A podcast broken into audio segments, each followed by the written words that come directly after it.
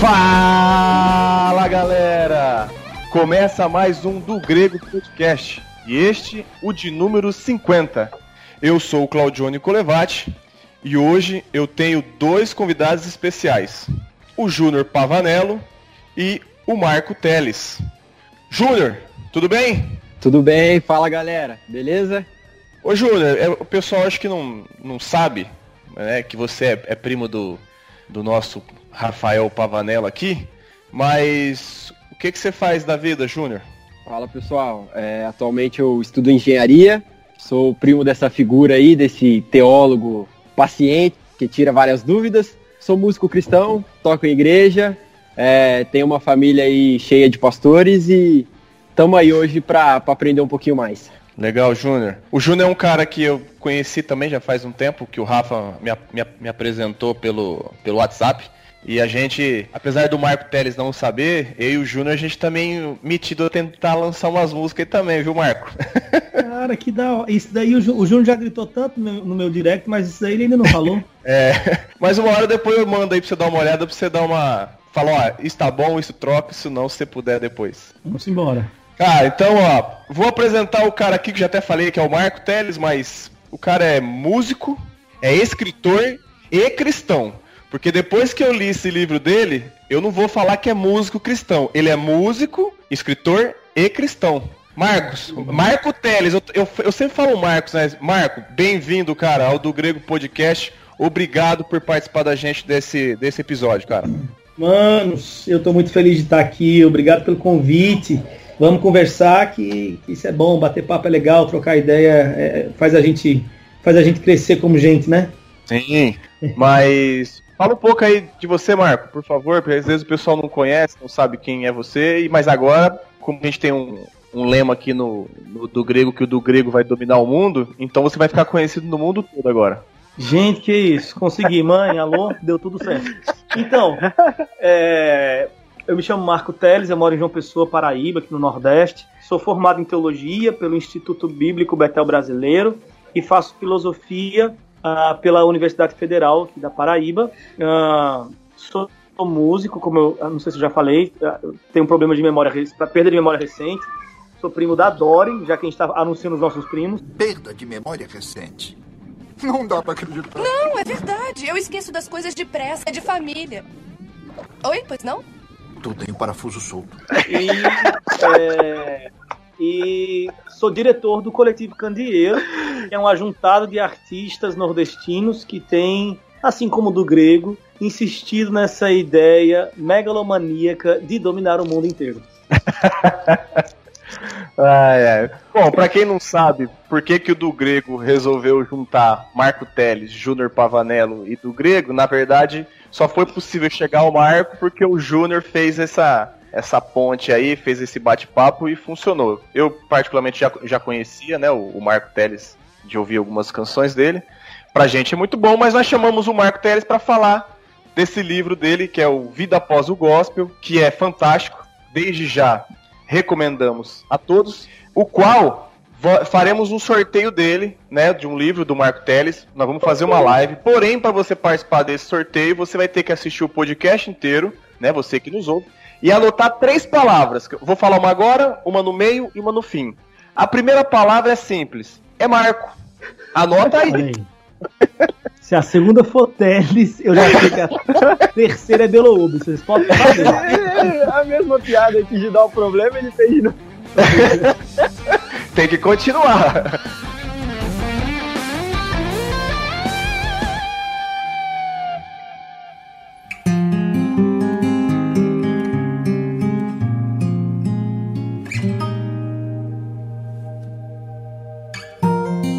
Assim, pra gente iniciar, o que que o inspirou e o levou é, a escrever o livro Vida Após o Gospel?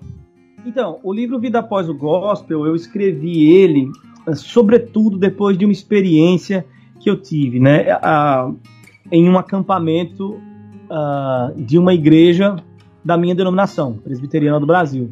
Eu já vinha insatisfeito com a maneira como as igrejas tradicionais vinham abandonando a, a estética de, de, de, canção bíblica, né, e de canção que, que, que, faz jus e honra a nossa tradição uh, de, de confissão de fé e tudo mais. Mas foi durante um acampamento que eu fui convidado para pregar em uma cidade aqui do Nordeste, é, que eu percebi que durante os três dias de acampamento de uma igreja presbiteriana, isso sim me, me, choca de alguma forma, todo o repertório daquele acampamento durante os três dias era um repertório absolutamente baseado em canções como Toque no Altar, Fernanda Brum, o que há de mais tóxico assim dentro do mercado gospel, assim, que há de mais, enfim.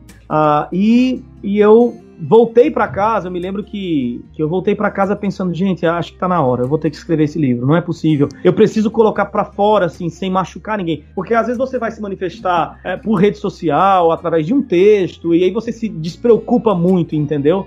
e acaba sendo mais ácido, ácido do que deveria ser. Às vezes você vai se manifestar por meio de vídeo ou, ou, ou algum outro tipo de, de, de, de ferramenta de comunicação e às vezes você erra a mão na medida das suas palavras. Então acho que escrever um livro era a melhor maneira de eu me concentrar nesse assunto, de eu investigar esse assunto e de eu é, tentar ao máximo ser honesto, ser moderado, é, equilibrado na fala, amoroso, generoso também, justo, inclusive comigo mesmo e com as minhas próprias falhas e deslizes musicais também. Então, é, o livro surge para tentar trazer esse assunto para a tona. Eu sinto que todos os livros que nós temos à nossa disposição que tratam sobre a temática do louvor, da adoração, da música cristã, eles são muito genéricos assim, eles nunca entram assim especificamente no X da questão. Todo mundo tem um pouco de, de receio de tocar nesse assunto do gospel e dos malefícios e das implicações que a,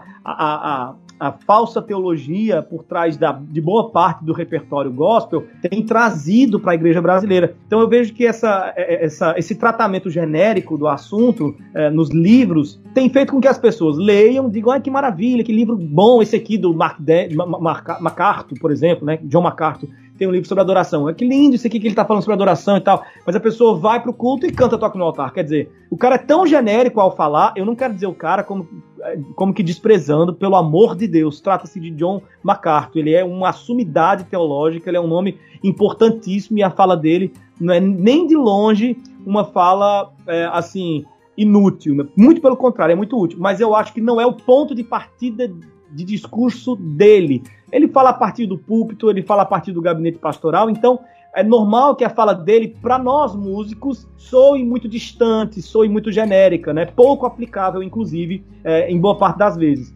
E aí eu acho que o Vida Após o Gospel, que foi feito por mim, por eu ser um músico, eu tento ao máximo trazer essas questões que ficam orbitando né, no, nos, nos, nos, discursos mais genéricos, eu tento trazê-las é, para o mundo dos fatos, sabe? Para as realidades experimentadas na pele, para o empirismo do dia a dia, sabe? Para a terra do chão mesmo, assim. E aí, é, é, é, é, tudo isso foi o que eu ponderei quando eu fui escrever. Eu disse, não, preciso escrever uma coisa que seja assim, tipo, vou desenhar o que John Piper está falando, vou desenhar o que Paul Washer está dizendo, vou desenhar o que as nossas confissões de fé dizem pra gente no passado, vou desenhar, vou deixar o mais simples possível, aplicável possível, para nego falar assim, nossa, agora tá, entendi, entendeu? Não sei se eu consegui atingir tudo isso, mas pelo menos foi o que me levou a escrever, entende? É, eu acho interessante, você falando tudo isso, se eu não estiver enganado, o, o, prólogo do livro, quando você fala sobre a Índia, sobre a, a, a, a vaca sagrada, o, besouro, o, o bezerro de ouro,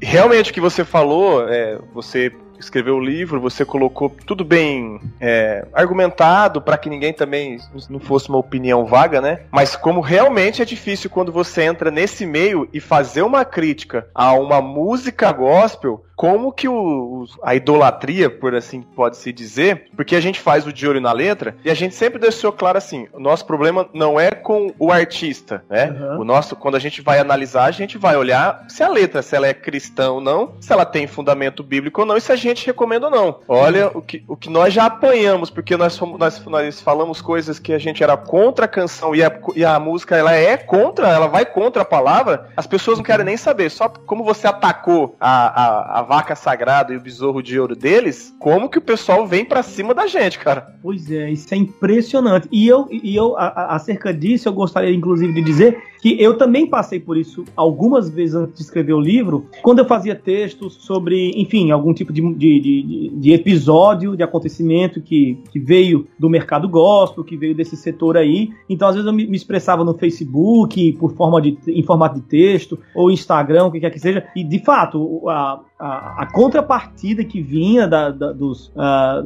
enfim, dos admiradores da música gospel e desse, e desse tipo de, de comportamento artístico era muito, assim, ferozes. Agora, eu não enfrentei isso até agora, né, com o, o lançamento do livro. O livro foi, um foi o quinto livro mais vendido no Brasil ano passado, de autor reformado brasileiro, e isso é muito, significa muito para mim. Foram três tiragens, duas edições em apenas um ano, mas apesar de tudo isso, absolutamente ninguém, ninguém chegou em mim para dizer que eu fui ácido demais, ou para dizer que, ah, quem é você para não sei o que, não sei o que lá, e não sei o que. Não houve nenhum tipo de crítica negativa ao livro. Eu acho que o livro, eh, livros de forma geral, eles acabam servindo melhor para argumentar, né, para você colocar o seu ponto de vista na, na, na- na conversa, ah, no assunto, sem ser mal interpretado, sem ser, enfim, lido de forma errada. Então, isso eu não enfrentei no livro, vocês acreditam? Acredito Olha. e, e até, até acredito, Marco, que um pouco desse. de você não ter enfrentado tudo isso que você falou no livro, porque eu acompanho muito seu Instagram, seu- sua, sua rotina na,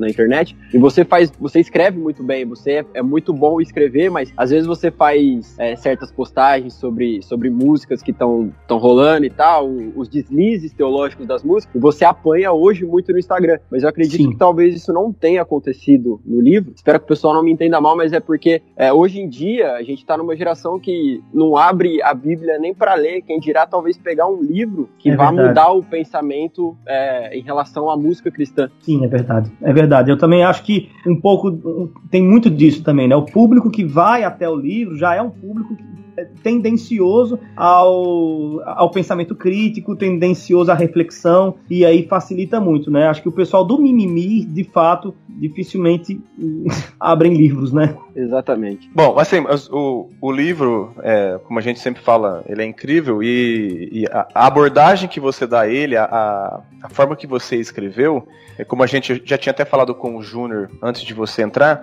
ele fica de uma maneira fácil e compreensível, né? E toda a explanação que você dá sobre a questão do período, né? do- de tudo aquilo que, que historicamente traz essa bagagem pra gente, de que questão da importância da música, né? No, no culto, a questão da, da, da, da música fora da igreja também, é, é de fácil acesso, né? Por isso Uhum. que a gente fica até triste, e eu concordo com o que o Júnior fala, quando infelizmente uma, uma grande gama dessa geração, ela pula, rola no chão ouvindo os cantores gospel, mas elas não questionam o que está sendo cantado, né? Então, provavelmente, infelizmente, muitos deles não, não- ainda não leram o seu livro, mas quem sabe aí Deus não abre o entendimento desse, desse pessoal para ler boas coisas e, e colocar, começar a pensar só. A gente não está criticando, né? Como a gente falou, o artista em si, mas para a igreja a, música ela tem que ter uma, uma uma ordem, né, e decência e que condiz com as escrituras, né? Isso, isso é, é fato, né? É verdade. É só em relação a, a você ter falado que o livro é de fácil entendimento, até pra você que nunca leu um livro, é, esse livro tem quase 300 páginas, mas eu garanto assim que é um livro que até você que não tem o hábito de leitura, você vai conseguir ler o livro sem muito esforço, porque é um livro muito, muito fácil de, de te prender à leitura, é um livro que você vai abrir e vai querer ler em um dia, se, se fosse possível.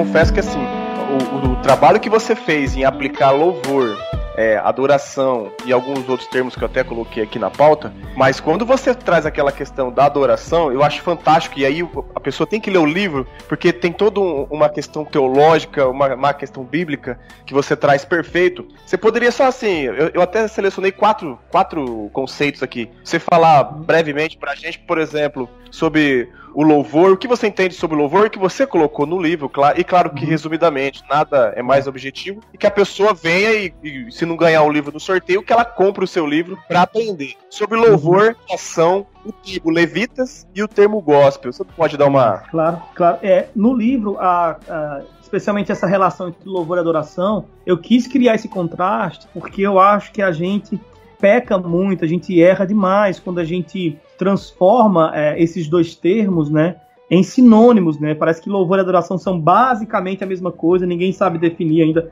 ninguém sabe definir mais é, muito bem aonde é que começa o conceito do louvor e aonde termina, onde é que começa o conceito da adoração e, e tudo mais. E eu acho até que vai até um pouco mais além. A gente mistura nesse liquidificador aí o termo louvor, adoração, música, hino.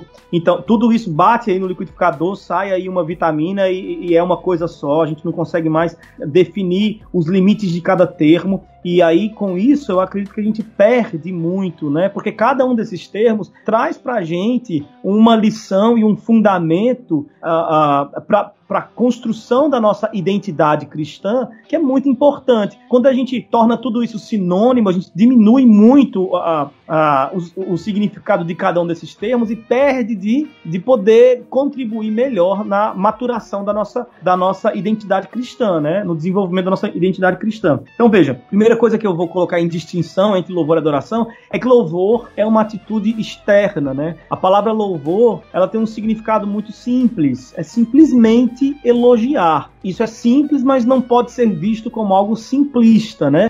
As implicações de dizer que louvor é igual a elogiar são diversas, são muito variadas, né? Se louvor é algo estético, é algo visível, é algo que está do lado de fora da minha, da, da, da, minha existência, né?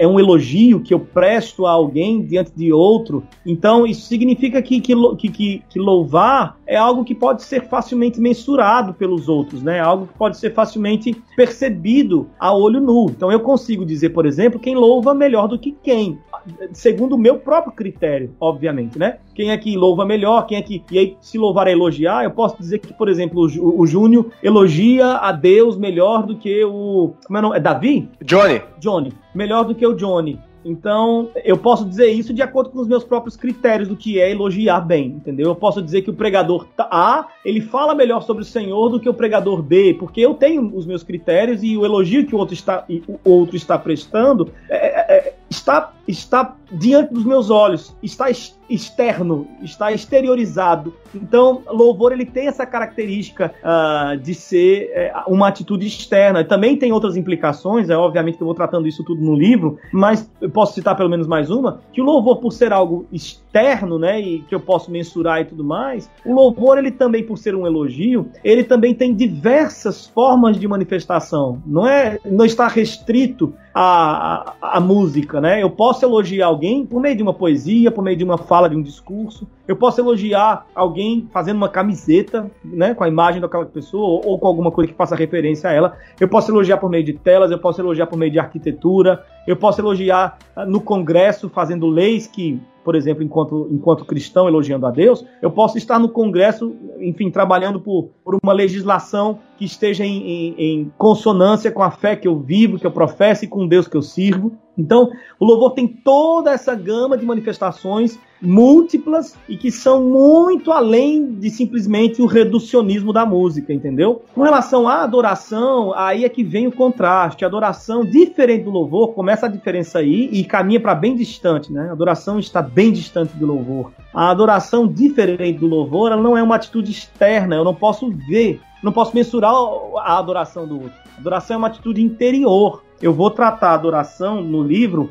a partir do, do da, da, primeira, do primeiro texto sagrado em que esse termo aparece, que é ali em Abraão, quando Deus convoca Abraão, pede a ele que saia da, da, da sua tenda, pegue seu filho hum, é, Isaac e o leve para oferecer em sacrifício. E quando Abraão chega no pé do monte, ele olha para os servos e fala: Olha, fiquem aqui, eu vou ali com o rapaz, e quando eu terminar de adorar, então nós tornaremos até vocês. Essa é a primeira vez que a palavra adoração aparece no texto e ela não tem absolutamente nenhuma relação com música, né?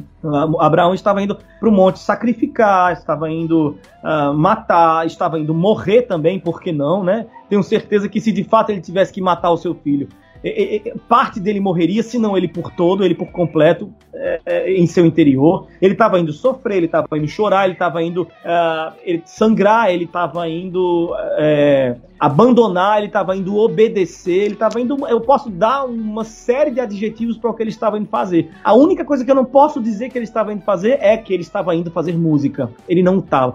Muito provavelmente ele não, não teria disposição emocional sequer para cantarolar uma cantiga, assoviar ou tocar um sino. Então Abraão estava indo e, e, ele chamou isso tudo que ele ia fazer no monte, ele chamou isso de adoração. Então veja o quão distante nós estamos hoje do termo original das escrituras, né? A gente hoje chama de adoração os nossos, as nossas músicas, nosso período de música, a gente chama de adoradores, os nossos músicos, nossos cantores são adoradores, e Abraão chamava de adoração a sua perda, o seu sacrifício, a sua morte. A gente chama, enfim, outras coisas. E aí eu trato esse, é, é, essa diferença entre louvor e adoração a partir de Abraão e vou, vou estendendo esse termo, né, adiante. Eu preciso dizer também sobre, você colocou na pauta, falar um pouco sobre levitas, uh, também trato um pouco sobre o termo levitas, sobretudo deixando destacado que para os levitas do Antigo Testamento, do período de Moisés, quando ele escreveu o livro de Levíticos, inspirado por Deus, não havia a, a, a função de música né, otorgada a eles. Eles não haviam sido. Em lugar nenhum do livro de Levíticos, você vai encontrar Deus, por meio de Moisés, instruindo os levitas a que fizessem algum tipo de música no culto, ou, enfim, de qualquer forma. Então, levitas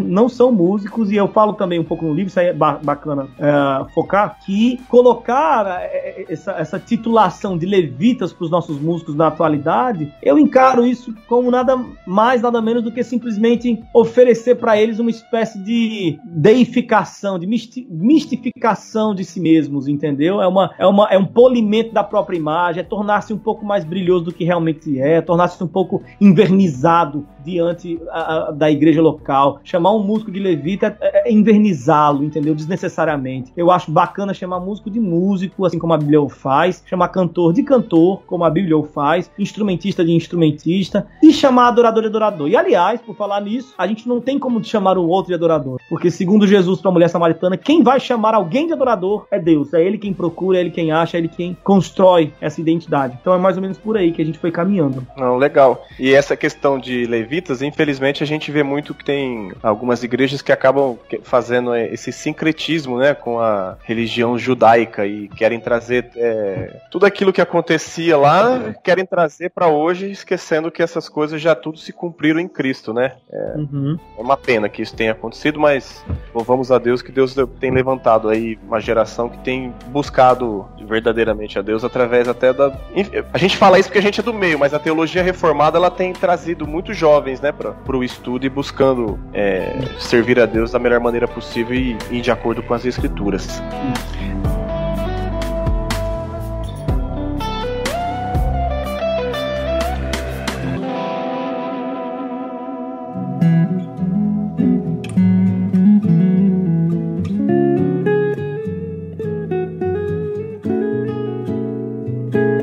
Aproveitando isso, Marco, é, você podia falar também um pouquinho sobre essa questão do gospel, porque a gente ouve falar tanto, ah, o gospel, a música gospel, o movimento gospel, e às vezes a gente nem sabe da onde que veio, por que que veio e por que ficou, né? É, esse verdade. conceito gospel, né? Por que que usa esse, esse conceito gospel? Sim, sim, sim. Pois é, a, a palavra gospel é, é uma palavra que eu acho muito importante que a gente defina os seus termos já no começo do livro, Afinal de contas, é, é sobre isso que a gente vai estar tá falando de maneira mais ampla, mais focada ao longo do livro todo, né? Mas o termo gospel ele vai ele vai surgir nos Estados Unidos lá pela década de 1920 uh, é, e ele e, e ele na, no seu nascituro, né, no berço norte-americano, ele não, ele não simbolizava, né? Ele não significava a mesma coisa que significa hoje em terras tupiniquins, né? Na nossa época contemporânea. Ah, o termo gospel, quando ele surge nos Estados Unidos, a ideia era,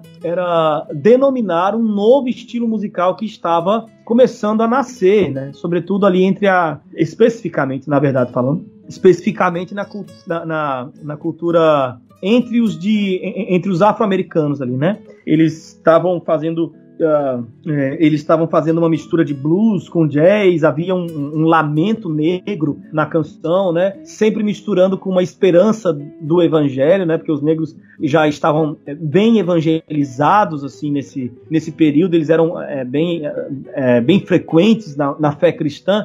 E aí entre eles, enquanto eles trabalhavam, enquanto eles eram explorados e tudo mais, ah, foi surgindo esse, esse novo estilo de lamento negro, né? É um lamento que misturava uma esperança que não podia ser categorizado como blues, porque não carregava tanto aquele, aquele arrastado das notas do blues. Também não era um jazz, ou seja, não tinha tanto balanço quanto o jazz, estava entre uma coisa e outra e possuía uma mensagem própria. Então, a, a, na necessidade de, de de dar um novo nome para esse movimento musical que acontecia entre eles, uh, eles essa música, esse estilo musical começou a ser chamado de gospel. Aqui no Brasil, o termo gospel ele vai aparecer só na década de 90, já ali com o pessoal da Renascer Praise em São Paulo e tudo. E a ideia do gospel, quando essa palavra foi assimilada pela cultura brasileira, já não era mais para denominar um estilo musical, mas era para denominar um nicho de mercado, era uma bandeira de mercado. A ideia era era colocar debaixo dessa bandeira de mercado uh, todos os cantores, bandas ou enfim músicos que uh, tivessem uma mensagem uh, abertamente cristã, né? abertamente religiosa cristã.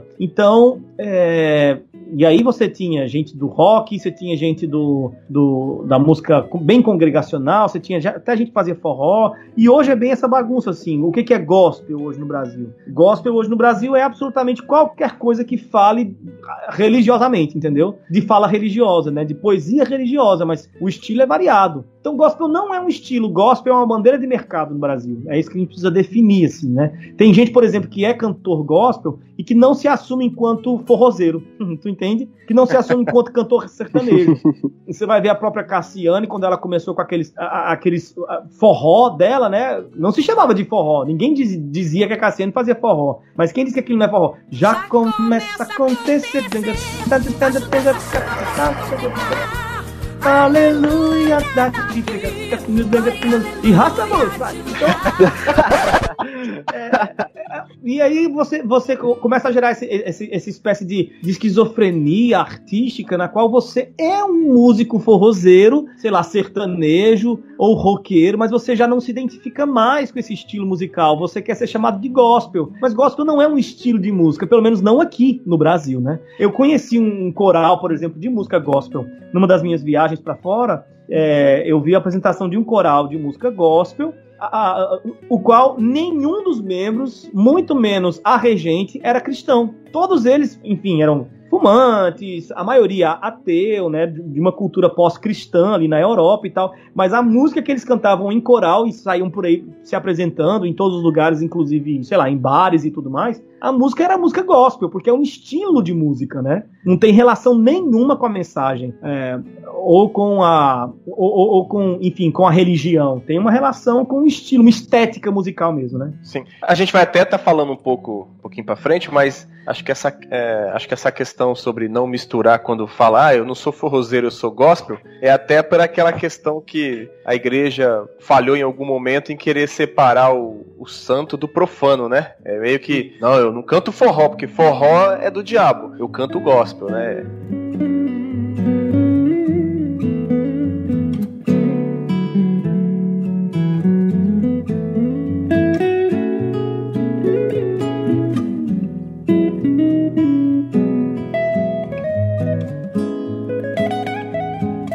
Comentou um pouco sobre, sobre o gospel e tudo mais. É, e na parte 2 do livro você vai falar sobre o papel do músico dentro da igreja, dentro da congregação. Você até dá exemplos, pô, o músico é aquele cara que tem que ajudar a carregar a cadeira, tem que ajudar a uhum. carregar a panela e tal. Você vai falar um pouco também sobre o, o músico com o, o, talento natural, com o dom natural e aquele músico que, que gosta muito de música, mas acaba não tendo esse, esse talento e tal. Sobre aquele músico preguiçoso que às vezes não gosta muito de estudar e tal, né? É, e eu queria saber é, de você se você acha que o worship hoje no Brasil, porque eu acho que eu acho que tem bandas é, de fora que fazem worship muito bem. Um exemplo disso eu acho que é o Hillsong, que, que, que para mim é uma das poucas bandas dentro do, desse, desse meio worship que tem uma identidade. Eu consigo olhar para essa, pra essa banda hoje e achar uma identidade diferente do que eu vejo hoje aqui no nosso país. É, é tudo sempre mais do mesmo. Você acha que essa onda worship vem um pouco dessa preguiça de, de não querer estudar, de usar sempre harmonias repetitivas, melodias repetitivas,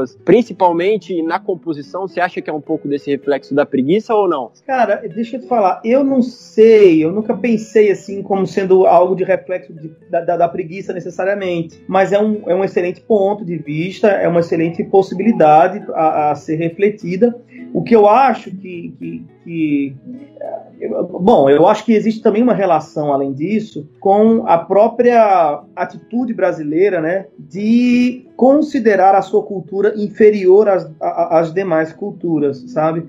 Eu acho que quando a gente olha para Rio Song, quando a gente olha para o que está rolando lá fora, na música americana, no rock progressivo, essa música mais universal que está engolindo a terra inteira e tal, e que, bom, é, é muito boa, né? A música pop eu gosto, velho. Eu gosto de Coldplay, eu gosto muito de, é, enfim, dessa estética da música universal, vamos dizer assim, né? Parar de citar nome de banda, questão daqui a pouco eu sou cancelado também. Mas, é, mas assim, eu acho que a gente tem a tendência, enquanto brasileiro, a olhar para a cultura de fora e, e, e, atribuir um valor quase que espiritual a ela, entendeu? E olhar para a nossa cultura, para aquilo que forma a gente, que formou a gente enquanto brasileiro, né? Para os traços da nossa própria história e, enfim, olhar com um pouco mais de desprezo, né? A gente não, não, não costuma olhar com tanto apreço para a nossa própria história, para, enfim, para aquilo que que corresponde à nossa cultura. Isso, isso me, me entristece em certa medida, mas eu, eu, eu, penso que. Eu não sei, cara. Eu, porque assim, tem muita gente no worship, igual você fala coisa da preguiça, tem muita gente no worship que não tá fazendo um worship ruim do ponto de vista de produção musical, tu tá entendendo? Tá fazendo Sim. uma baita de uma produção. Esses dias um amigo meu, é, que eu não vou citar nomes, porque senão o Norton não, não vai achar bacana, mas esteve aqui em casa.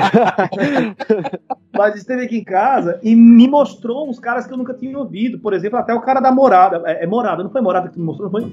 Morada, que faz uma baita de um worship com muita qualidade. Aquilo ali não é música de preguiçoso, tu entende? Aquilo ali é música de gente que parou para estudar como é que é aquela construção. Claro, são poucos acordes, são poucos acordes.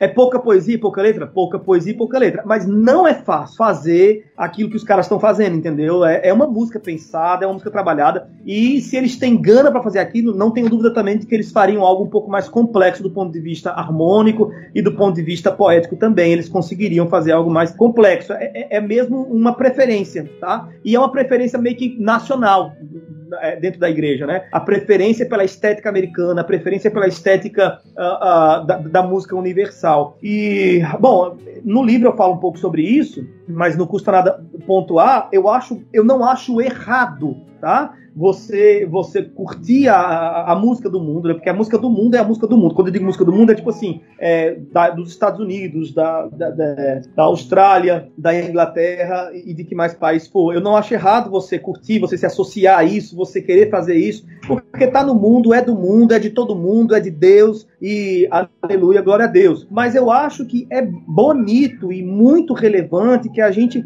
dedique algum tempo considerando a história do nosso próprio país, considerando a construção poética do nosso próprio país, que, que torna a gente, a construção musical também do nosso próprio país, que torna a gente único no cenário musical do mundo, né? Aquilo que torna a gente único. Não necessariamente você precisa estudar isso para se tornar um compositor de samba, um compositor de bossa nova, um compositor de MPB de forma geral, ou, ou do que for, mas, ou, enfim, de sertanejo, de forró, de maracatu. Não necessariamente você se tornar isso, mas quando você tem, tem noção dessa riqueza cultural brasileira, até o seu worship, se é o que você assume fazer no final das contas, ele vai ter traços da sua história brasileira. Não tem como não ter. Tu entende? E eu acho que é isso que está faltando. Não, sim. É, essa colocação ela, ela é interessante, só que assim, eu acho que aí é uma opinião mais particular minha sobre essa questão do worship. Eu não, eu, eu não sei, é, é, que parece que a, a, maneira como ela é feita, as canções, essa, nesse campo, essa melodia, uma coisa mais melodiosa, essa harmonia, parece que leva muito ao. ao quer passar uma emoção. Não sei se eu. É né? um apelo, é um apelo afetivo, né? É, então por isso que. É, e eu acho que é um apelo que acaba é, alcançando os jovens muito mais fácil, né? Do que você pegar uma música um estilo MPB e aí onde você tem que pensar um pouco mais, né? Porque. Sim, sim. É, mas eu Existe particularmente. um grande apelo também racional, né? Na MPB, na poesia mais elaborada. Isso, ela você tem que. Ela também apela emocionalmente, né? É verdade seja dita. Mas, obviamente, também ela faz um apelo emocio... é, racional, né? Na sua. É porque você acaba tendo que. Você acaba tendo que pensar um pouco mais, né? Se você pegar, por exemplo, já fizemos análise aqui é, dos arrais, é, tem hora que parece que uma poesia cantada você tem que tentar buscar alguma coisa para entender o que eles estão cantando. E a música, a hora que você entende, você fala, pô, é uma canção, ela é fantástica, né? Mas o worship, uhum. eu acho que ele vai muito pelo esse lado. Não é nem é, é, a gente. É, de emo, é, não é nem o, o lado é, errado emocional, né? Mas é, uhum. é aquele lado que foge. É, é um emocionalismo, né? Meio... Eu acho que a coisa, mano, do. do é Johnny que tá falando, né, Johnny? Isso. Eu acho que a coisa, Johnny, do, do desbalanço, né? Da, da, da dieta desbalanceada, né? É. Porque meu filho ele pode tomar sorvete, comer chocolate, ele pode, é, isso é gostoso, isso faz cosquinha na, na, na no, no, nosso, é, nos nossos prazeres é, do paladar, né? Isso faz isso faz todo sentido quando você está comendo aquele chocolate. O problema é quando você tem uma dieta baseada no chocolate, baseada nas balas, no, no enfim, no, no, no, que é doce, no que é, no que é supérfluo, né? Então eu vejo essa coisa da música, do worship, da mesma forma. Não acho errado você comer o chocolate do worship, não acho errado você comer o chocolate das músicas emotivas. A gente é emoção. Velho, eu gosto de chorar, eu gosto de sentir emoção. Ora, eu assisti a todos os filmes da Marvel, no, no, no, no, no, no Vingadores Ultimato eu tava quase morto dentro do cinema, né? Conseguia nem sentar na cadeira direita. Então eu sou um ser emocional e eu amo as minhas emoções e senti-las. O problema Sim. é a dieta desbalanceada. Se eu somente me emociono emocionar e, e apelar para as minhas emoções, eu vou ser um ser absolutamente superficial, sem conteúdo, raso e, e no final das contas sem relevância, né? Sim. Então é, é, a questão é balancear a dieta, né? É, porque acredito eu que o worship em si, ele não tenha problemas teológicos assim graves como a gente já viu em outras cenas da, da música cristã ou gospel. Eu acredito que ele não tem essa tantos erros tão graves, mas eu acho que o, o maior problema do, do worship é, é realmente essa questão do emocionalismo em excesso, se esquecendo conteúdo, da razão. Né? É. Isso, é o esvaziamento do conteúdo. É, é, nós até gravamos aqui um podcast com seu parça Guilherme Yamarino, Marco. Sim, sim, sim. E, e ele trabalhou muito, foi muito importante o podcast com ele, que ele trouxe essa questão sobre trabalho. A gente fez um bate-papo sobre razão e emoção, esse equilíbrio, né? Uhum. Que, que nós somos dotados de emoção, mas tem que ter esse equilíbrio, essa dieta equilibrada, como você falou. É perfeito, é, é isso mesmo. E para mim, para finalizar até a questão do worship, eu, eu, os que eu ouço, né? Eu tentei ouvir, você sempre tira uma ou outra música, mas a maioria, o que eu sempre vejo, é, são letras muito rasas, né? Podiam é, trabalhar mais a, a, escritura, apresentar o evangelho, mas além de rasas, a maioria é mais focado na gente, no homem, do que propriamente em Deus, né? Uhum, isso mesmo. Não, inclusive até no o Marco vai, vai retratar um pouco sobre a história da mulher samaritana, né, nesse, nesse conceito, e o que eu acho que acontece com o worship é o que acontecia com os samaritanos, que Jesus até fala. Ele fala assim, ó, vocês adoram daqueles que vocês pouco conhecem, né?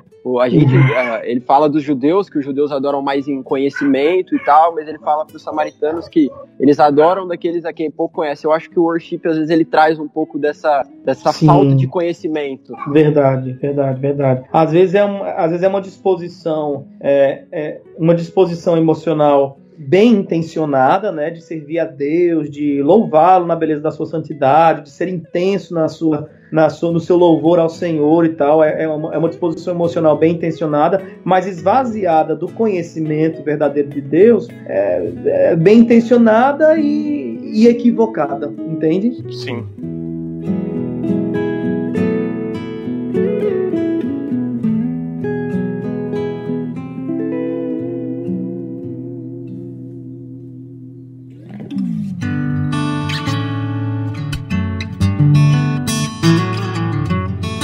Bom, falando desse movimento gospel, o, Marco, é, até no seu livro, é, a pessoa vai ter que ler, você até apresenta um músico que ele não gosta nem que, que associe o nome dele ao movimento gospel, né? Mas olhando assim essa perspectiva de alguns músicos que não gostam mesmo de, de se associar ao movimento gospel, é, você poderia falar, por exemplo, assim, a gente fala do gospel, mas a gente sempre tem que tentar fazer uma análise assim, ó.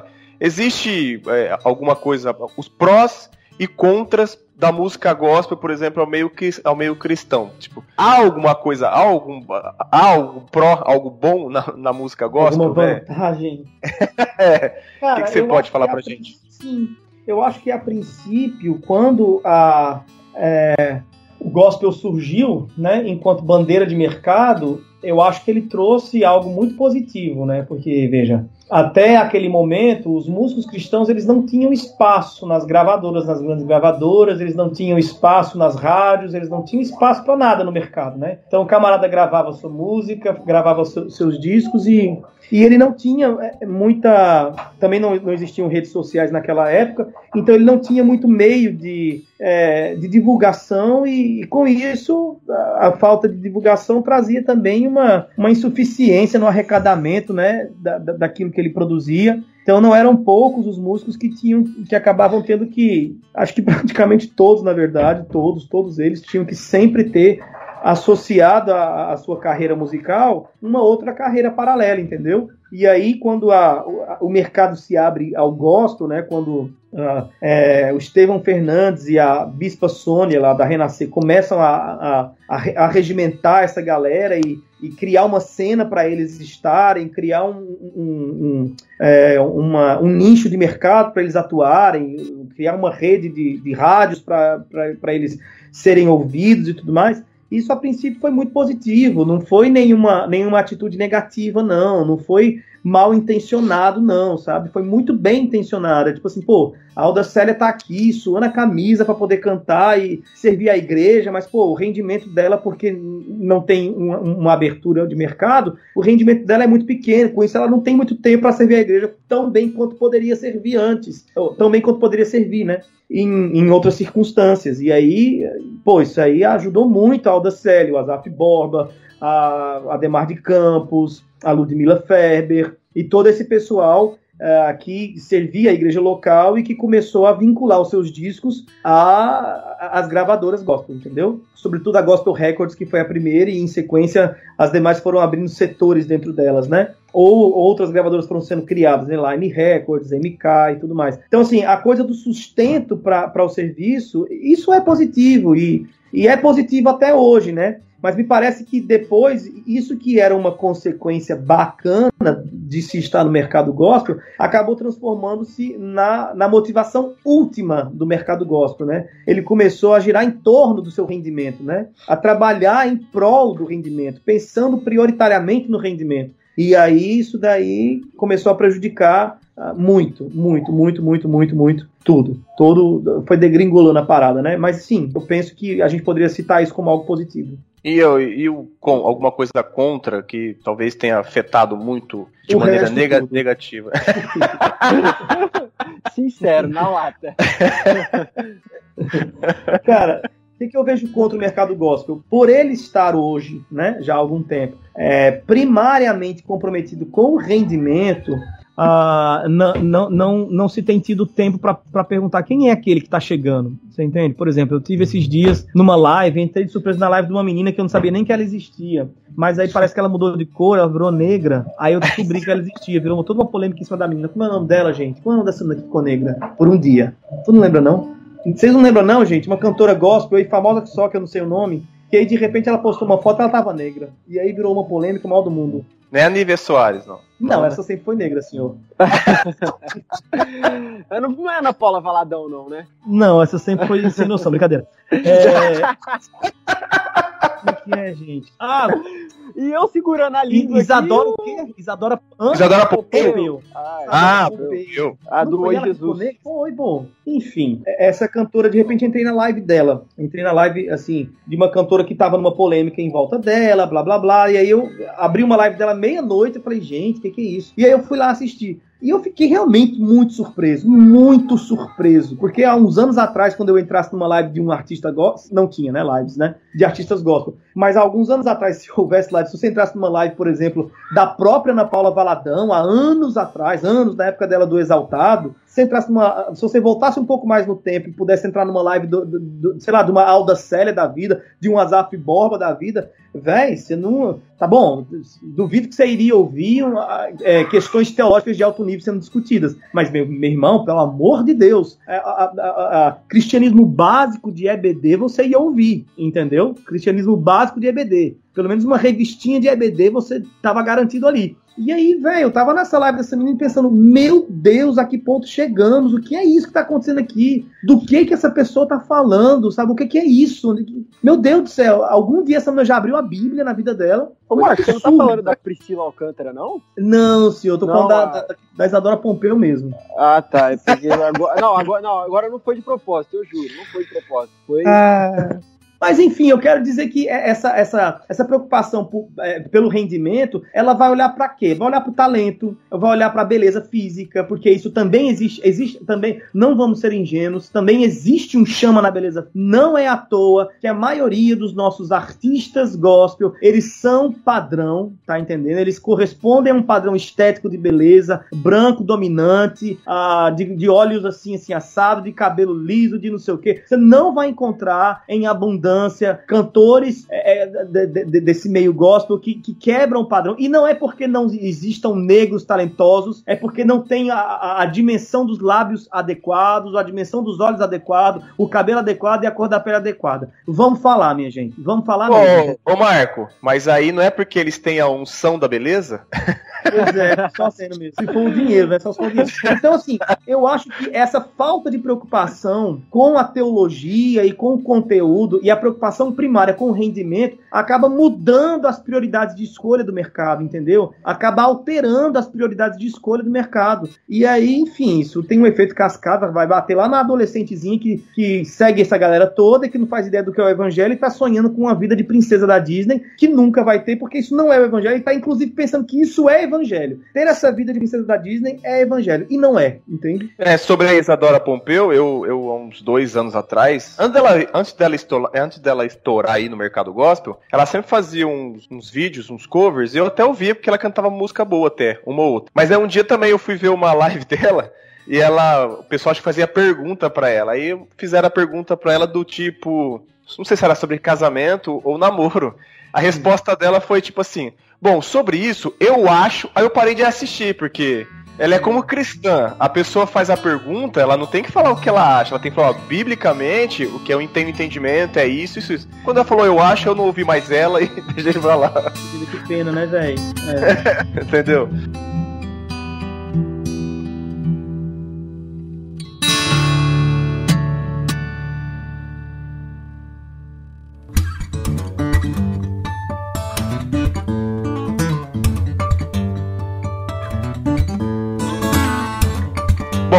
Continuando lá. Eu vou falar a segunda palavra, hein? Pra quem tá ouvindo a gente, a primeira foi Marco, a segunda é Teles. Tá de brincadeira que eu acertei.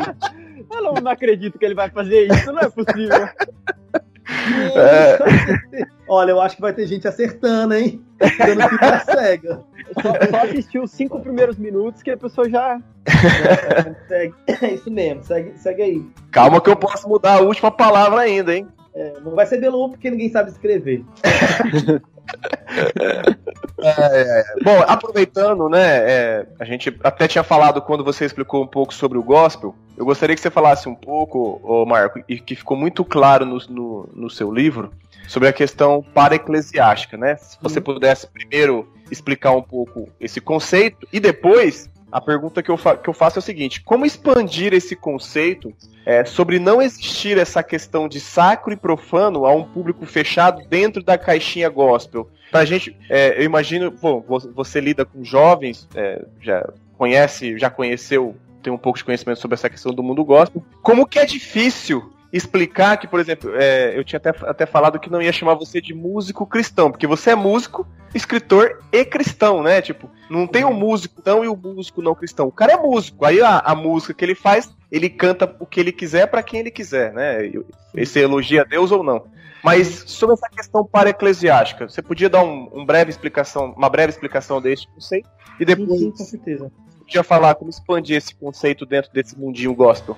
É, então, nesse capítulo do, do Vida Após o Gospel que eu trato sobre essa questão do, da, da arte cristã para-eclesiástica, a minha maior preocupação, a minha preocupação primária, é, é, esse desprezo que a comunidade cristã, de forma geral, nos últimos anos, tem demonstrado para com a comunidade artística, entendeu? Para com o setor das artes, né? É, embora alguém possa, possa argumentar de que não, na minha igreja a gente faz teatro, na minha igreja a gente dança, a gente tem vários, mas pô, gente, a gente, né? Vamos falar que é verdade, né? Não vamos, não vamos tá mentindo para ninguém não. Vamos falar a verdade aqui entre nós, entre nós cristãos uns para os outros. O tipo de teatro que se faz na igreja não é teatro, aquilo ali é patético, né? O teatrinho que a gente vê na igreja, do, do, do Life House lá, daquele negócio do, do, do, trem da menina que vai, e aí o, o, demônio chega nela, faz a cabeça dela, pintado com o rosto de preto, e aí ela finge que tá bebendo uma cerveja e fica bêbada, e aí depois ela finge que tá usando drogas, e depois ela finge que, que, que se envolveu romanticamente com alguém, a pessoa pega a flor que tá na boca dela, rasga tudo, joga no chão,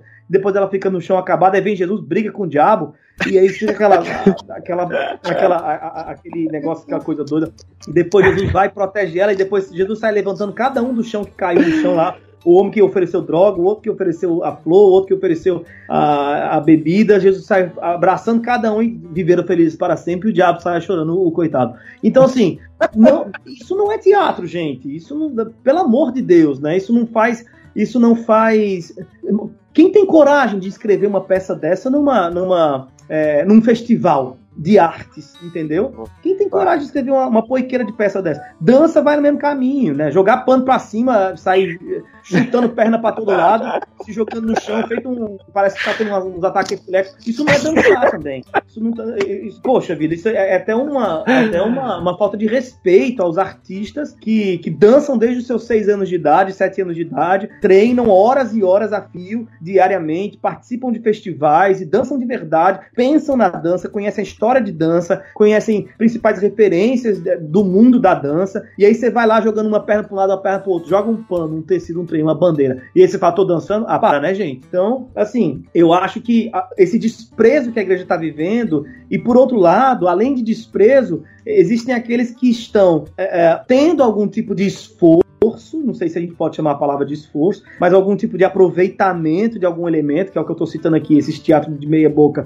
e essas danças também de meia boca. E aí essas pessoas falam assim: ah, a gente está fazendo arte. Isso também é desprezar, né? Porque não faz ideia dos conceitos por trás de tudo aquilo, da utilidade de tudo aquilo e do serviço que isso presta para a comunidade uh, de forma geral, para a sociedade de forma geral, né? Portanto, que isso é importante.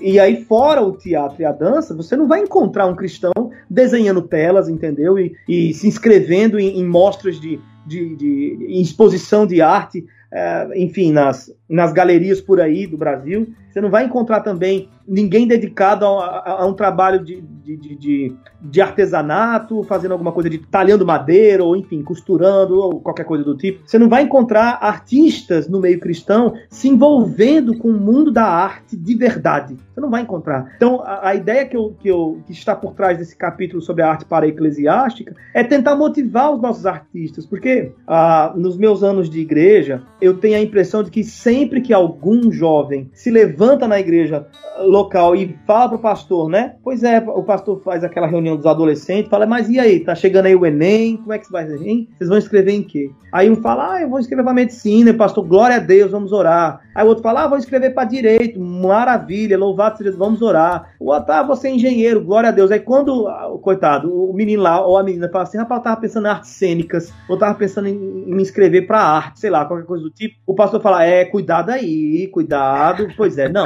não tô querendo jogar terra, mas é um setor muito difícil, é um ambiente muito pesado, né? Vou chamar logo de pesado. Poxa, quer dizer, você está querendo que eu acredite que o, que o ambiente do direito é leve, que as propostas anticristãs do, do, do ambiente acadêmico jurídico são propostas leves? Não são, não, meu querido. Mas é porque parece para a igreja que o único problema que existe mesmo no mundo são os problemas relacionados à sexualidade. E como no mundo das artes existe uma, uma, uma tendência a, aos desvios sexuais maior, maiores, né, uma tendência bem maior aos desvios sexuais, então parece que esse é o setor demonizado do mundo, né? porque lida com a sexualidade. E a Igreja Católica Romana, ela decidiu eleger a sexualidade como sendo o pecado do mundo. Agora, sonegar impostos de boa, uh, ser, é, ser completamente insensível à necessidade do outro, tá tranquilo também. Uh, ser avarento, rico e egocêntrico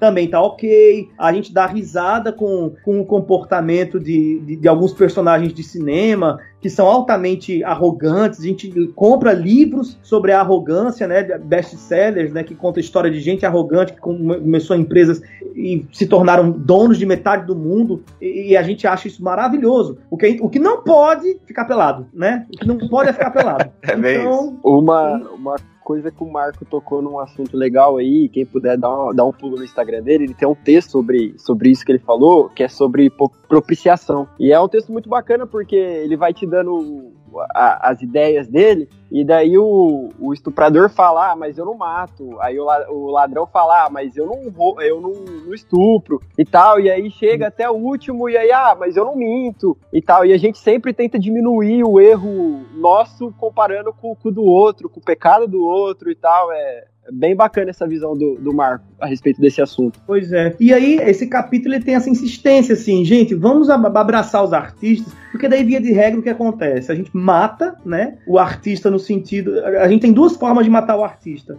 Ou a gente convence ele de que esse setor das artes é um setor muito pesado e que ele não deve entrar lá, e aí ele acaba seguindo a sua vida, a sua jornada cristã, né, enfim, servindo em algum comércio da vida ou fazendo outras coisas, e sempre se sentindo insatisfeito. Quando chegar aos 40 anos de idade, ele tem uma crise existencial, porque ele tem a impressão de que dedicou a sua vida toda naquilo que não representa ele, que não autentica ele no mundo, né? Ele não conseguiu é, dar vazão às suas, aos seus impulsos artísticos, porque foi altamente é, censurado dentro da igreja. Isso é uma forma de matar o artista. Outra forma de matar, matar o artista é quando ele simplesmente fala: Não, não vou aguentar essa vida reprimida da igreja, na qual eu não posso me envolver com o mundo lá fora da arte eu não vou aguentar, então o cara sai fora e abandona o ambiente é, religioso cristão. Então, de uma forma ou de outra, matamos, né? Matamos os artistas. E aí, o resultado disso, no final das contas, é que a gente tem essas amostras de arte é, dentro do setor social que são absurdas, né?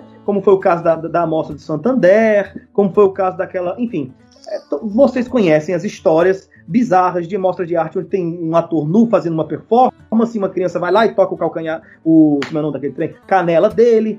É, você vai ver aquelas amostras de arte que teve lá no sul, com a, a, a tela do, é, do criança viada e, e tudo mais. E aí você fala, nossa, que absurdo, como é que pode? Tal, tá, o mundo vai de mal a pior. Gente, é claro que o mundo das artes vai de mal a pior. Nós abandonamos eles nós abandonamos a, o setor, a esfera das artes, a gente demonizou a arte, né? A arte é essa que foi dada por Deus.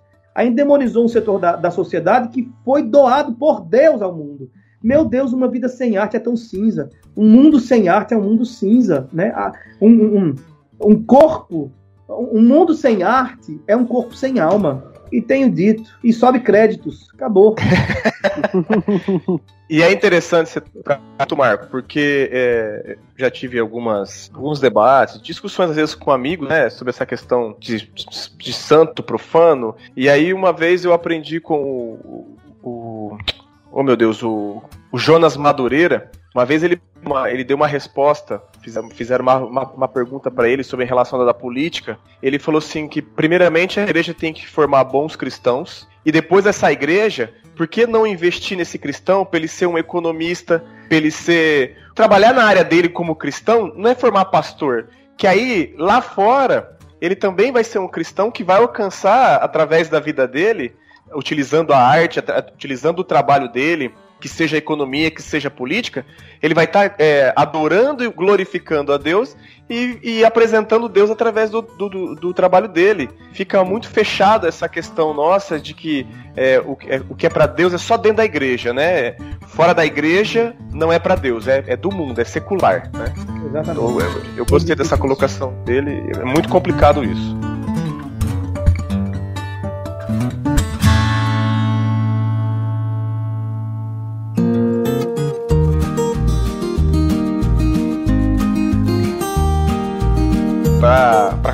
Começar aqui a finalizar, porque nós já tomamos muito tempo do Marco, é a pergunta de um milhão de dólares. Marco, A vida após o gospel? Arroba o candeeiro. tem sim, tem vida após o gospel. A ideia do livro, é, tem gente que pensa que o livro Vida Após o Gospel é, é simplesmente um, uma, é, um volume de crítica crítica pela crítica, somente crítica do começo até o fim, né? É, um, é, é um livro de desconstrução do gospel, né? Assim, apenas. Não é. Eu passo por aí também, não com gosto, nem com saliva na boca, não. Eu passo, assim, como quem tá andando num vale de sombra e de morte, assim, sentindo constrangimento, tristeza por ter que passar nesse assunto. Mas a grande alegria para mim, no processo de, de, de, de construção desse livro, de escrita do livro, são as demais partes que compõem a maior parte do livro que na verdade apontam caminhos adequados para a igreja, entendeu? Uh, existe alguma parcela do livro, que é a menor dela, dedicada à crítica, mas a grande maior parte do livro, vocês que leram sabem disso, é dedicada a uma reflexão para além do gospel, né? Para coisas outras que estão para lá do gospel, né? Então, existe sim. A gente está muito condicionado, a nossa geração. O que, que acontece, gente, com a gente? Nós somos filhos dos algoritmos, entendeu? A gente está acostumado a ter tudo pronto. É o algoritmo que diz o que, que eu vou escutar, é o algoritmo que diz o que, que eu vou uh, ouvir, que, que, que canal da, do YouTube eu vou assistir. A gente está muito preso na, na, na, nas indicações de algoritmo e na nossa bolha criada pelo algoritmo, né? É, que, enfim, que supõe quais são as nossas preferências e supõe ele que a gente nunca teria interesse algum no, no, em um assunto que está fora da nossa bolha. Supôs errado né? Porque nós somos seres que precisam sim furar bolha, romper bolha o tempo inteiro e nos encontrarmos com, com, com o avesso, nos encontrarmos com a, a o contraponto, nos encontrarmos com a, a, diferença, né? E então é, é, esse, essa, essa, esse condicionamento que o algoritmo causa na gente tem tornado a gente muito preguiçoso, né? Muito preguiçoso e parece que não tem vida para além daquilo que a gente recebe pronto, né? Dentro da nossa bolha. Ah, o convite do livro e a ideia para você encontrar vida após o gospel é essa vai embora, vai embora do algoritmo, deixa o algoritmo maluco, começa a, a pesquisar coisa que não viralizou, começa a ouvir música que, que, que o Spotify nunca, é, nunca uh, indicaria para você, nunca recomendou para você, que o YouTube não recomendou para você, fura a sua bolha de música cristã, fura. E deixa eu te falar uma coisa, quando as pessoas passam por essa experiência de começar a ouvir o que está para além do viralizado, gospel, para além da, daquilo que está na, na, na, no circuito radiofônico, né, da, da, indústria, as pessoas se surpreendem, porque o que tem lá fora é muito mais volumoso, é muito mais amplo. A quantidade de artistas cristãos impressionantes, que não que, que tem menos de 10 mil ouvintes mensais, mas que possuem um conteúdo, assim, impressionante, é enorme, é enorme. Vide Coletivo Candeeiro. Eu sou diretor do Coletivo Candeeiro, que foi um coletivo de artistas cristãos nordestinos, né, compositores e músicos cristãos nordestinos, que a gente abriu, eu e o Felipe da Guia, meu amigo. Ainda até chorei, mentira, foi só um soluço. A gente abriu o Coletivo Candeeiro quando, assim que eu lancei o livro Vida Após o Gospel. Vida Após o Gospel foi pra gente o nosso. A gente já vinha maturando a ideia, poxa, a gente podia ter um coletivo, juntar uma galera que tá fazendo música autoral que ninguém conhece, que é desconhecido, assim como a gente também é desconhecido, e a gente podia se apoiar, um ajudar o outro um, enfim, tem que ter um, um desses caras em cada estado desse Nordeste. Vamos juntar todo mundo, vamos fazer uma cena nordestina de música cristã e tal. Então a gente começou a buscar isso e foi o livro que deu pontapé. Quando o livro saiu, a gente se encontrou, eu e Daguê, e falou assim, velho, é agora ou nunca. Vamos fazer essa parada acontecer. E foi assim na loucura que a gente chegou até o João Manô, que já estava com a gente, já a gente já estava produzindo e na verdade uh, lançamos logo em seguida ao Vida Após o Gospel, a gente lançou o disco Ecoar do João Manô, que a gente produziu em parceria, eu, o Daguia, ele compusemos as músicas, demos as ideias, levamos para o estúdio, fizemos os arranjos, lançamos tudo. Em seguida a gente chegou junto do, do, do, do da Ana Heloísa, Norton Pinheiro, Juninho de Tia Lica. Foi tudo muito assim, vrá, da noite pro dia tava todo mundo junto dentro do grupo de WhatsApp, a gente não se conhecia, mas a gente tava tudo lá. E da noite pro dia a gente se tornou irmão, família, assim, sabe? Então hoje o Coletivo Candeeiro tem artista da Paraíba, Rio Grande do Norte, Pernambuco, Bahia, uh, Teresina, Aracaju, enfim, é, é um ajuntado bacana de gente, cada um melhor do que o outro, assim, cada um, nenhum viralizado, nenhum de nós tem um milhão de plays, nenhum de nós, mas todos nós nos sentimos altamente privilegiados pela graça de Deus, por estarmos recebendo dele a dádiva de estar em família, de estar em coletivo, fazendo a nossa arte junto e tudo mais. Então, assim, iguais a nós, existem outros que talvez não pertençam a um coletivo organizado, mas que pertencem à ideia, entendeu? Pertencem à ideia que une o coletivo candeeiro. É o caso de Gerson Borges, de Cabral, ai meu Deus do céu, Marcos Almeida, que aí sim é um dos mais famosos, que eu considero pós-gospel, uh, mas enfim, tem uma galera pós-gospel, tem muita vida pós-gospel, pra todo gosto, é música artesanal, não é aquelas bonecas Barbie não, que é tudo a mesma coisa, é música artesanal, é música feita no chão de terra, na vida real, tem muita coisa. No dia que você sair da bolha gospel, botar a mochilinha nas costas e for explorar, você vai descobrir um universo inteiro. Você nunca mais vai querer voltar para casa, entre aspas, né? Para o gospel. Ou quando voltar, vai ser só fazer uma visitinha rápida, porque no dia que você experimenta o vento no rosto, meu amigo, acabou-se e sobe é, eu, eu, eu até serve até de, de, de testemunhos, de testemunho meu, né? Acompanhando já fazendo junto com a sua fala, por exemplo, há três anos atrás ninguém conhecia o Projeto Sola. E uhum. ouvindo as cinco primeiras canções do Projeto Sola, foi quando começou a me encaminhar por, por exemplo, para teologia reformada. Eu já até testemunhei isso aqui em outros podcasts. E uma coisa que eu li no seu livro que eu achei fantástico, eu até comentei com o Júnior, eu falei, Júnior, não sei se eu tava emotivo nesse dia, mas eu tive que me segurar para não chorar. Quando eu li aquela parte que você teve a proposta e que você orou e que você conversou com a sua esposa e aí sua esposa falou para você que tava com você independente da posição e você falou não. E ela pegou e te questiona, né? Por que não? E você falou, olha, eu, ainda você chama até a sua esposa apelido carinhoso, né? Acho que é minha morena, linda morena, alguma coisa assim. Isso. E, e aí você fala, olha, eu tenho você, tenho os filhos, tenho o pessoal, tenho o pessoal que é aqui em volta de mim.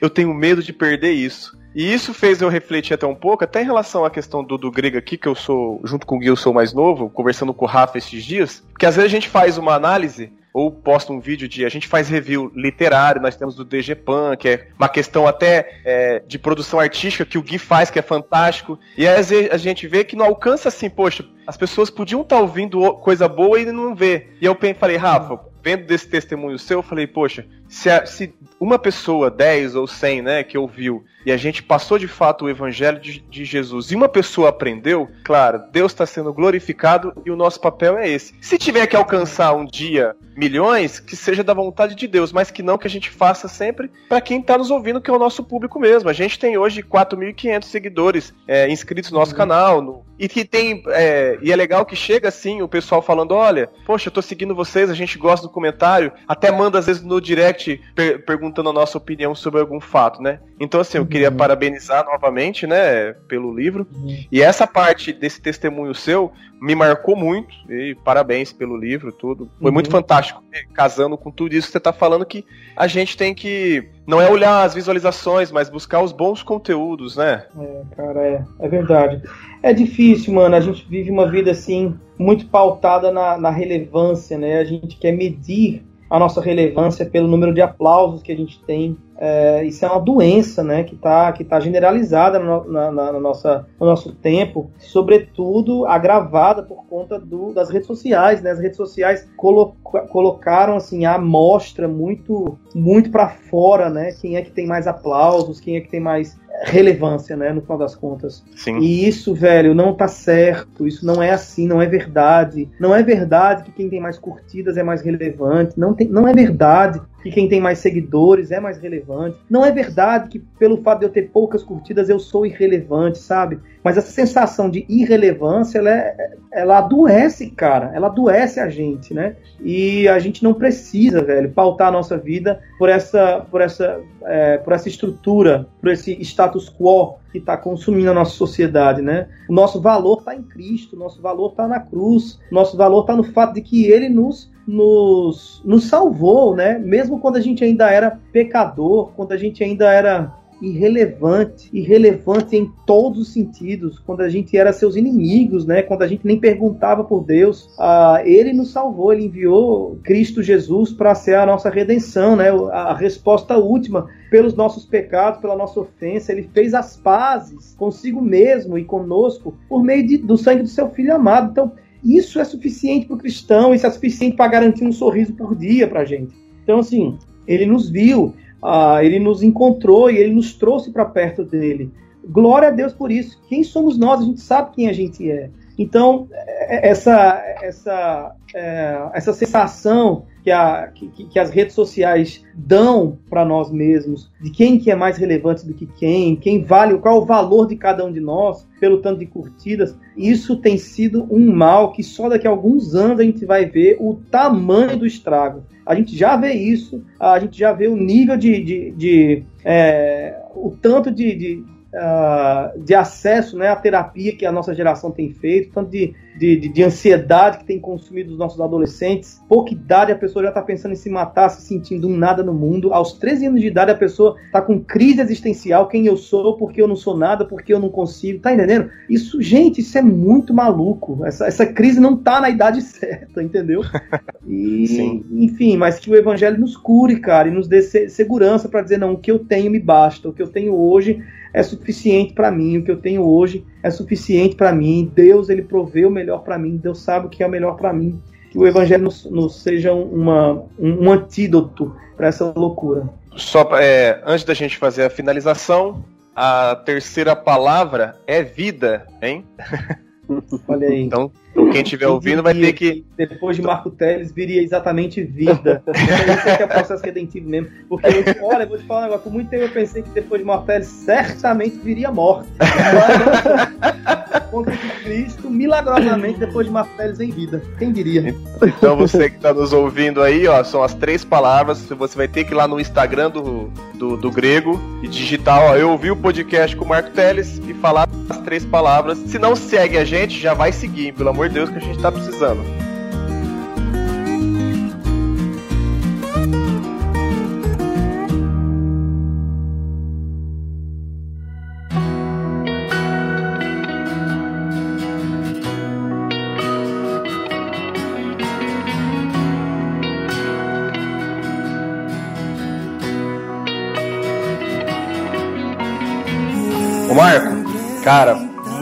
Obrigado, velho, por esse bate-papo, esse podcast, assim, já ficou in... só de participar já, já ficou incrível, só de participar aqui com vocês aqui, assim, muito obrigado novamente por disponibilizar o seu tempo, per... nos perdoe pelo, pelo problema técnico que deu para gravar Tranquilo, cara, acontece, de boa. Aqui é, aqui é tudo muito rústico, cada um no seu PC, cada um na sua casa, pegando a sua internet e trava, grava um programa aqui, tem que gravar no outro computador. É uma coisa muito, muito simples, mas que a gente tem feito para a glória de Deus, que a nossa intenção é. A gente tem até o nosso lema, né, do, do grego, que é teologia descontraída é a nossa seriedade, né? E, ah, que legal. E agradecemos mesmo, assim, do fundo do coração, assim, que a gente poder estar tá ajudando a divulgar o seu trabalho, que é importantíssimo, porque as pessoas precisam ouvir mesmo o Marco Teles, ouvir é, João Manô, ouvir esse pessoal do Candeeiro. Vou estar tá seguindo agora também vocês, vou estar tá conhecendo mais, vou estar tá postando. Logo eu jogo alguma música deles também lá na análise para recomendação, entendeu? Também. Da hora, legal. E é uma forma também de estar tá ajudando. Gostei de ter sido convidado, obrigado pelo carinho de vocês e tamo junto. Obrigado, obrigado pelo convite, Johnny. Obrigado, Marco, pela, pelo, pelo tempo que você se dedica a responder os fãs, que é um negócio que eu e o Johnny a gente até conversou. Eu acho muito bacana essa, essa proximidade que você dá pra gente, essa, essa liberdade, porque parece que a gente acabou de, de trocar uma ideia ao vivo, mas parece que a gente já, já se conhece há anos Obrigado por essa liberdade e principalmente pelo tempo que você disponibiliza para servir a igreja, porque com o seu trabalho você não serve só a sua, você serve a nossa igreja. Por mais distante que a gente esteja, muito do que você faz reflete não só na nossa vida pessoal, mas na nossa vida congregacional que a gente tenta trazer bons exemplos para dentro da nossa igreja. Amém. Valeu, mano. Valeu mesmo. Obrigado você. Valeu.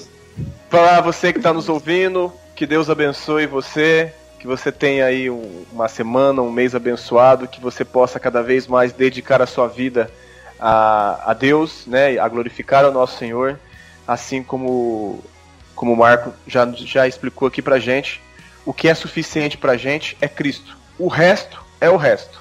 Bom, meu nome é Claudione Colevati e eu vou terminar com uma, com uma parte aqui do texto da última da página 94 do livro do Marco, que é bem no final, é, antes da explicação sobre o autor, que fala o seguinte: abre aspas. Faça da sua arte um meio de tornar Cristo e seu evangelho admiráveis aos que te escutam. Seja um servo dele e de sua igreja, e aprisione a vanglória artística que tenta te enganar quanto ao valor que ela julga que você possui. Valor mesmo tem Cristo. Nós somos apenas mendigos. Esta é a verdade. Fecha aspas. Meu nome é Júnior Pavanello e eu encontrei vida após o gospel. Meu nome é Marco Teles, sobe os créditos.